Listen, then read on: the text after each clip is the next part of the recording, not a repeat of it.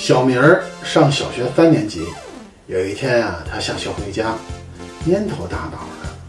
妈妈见到孩子这副模样，就好奇地问：“宝贝儿啊，怎么了？”小明儿低着头说：“妈妈，今天我数学测验没考好。”妈妈好奇地问：“那题很难吗？”小明说：“嗯，不难。老师问我三乘以二等于几？啊，那你怎么回答的？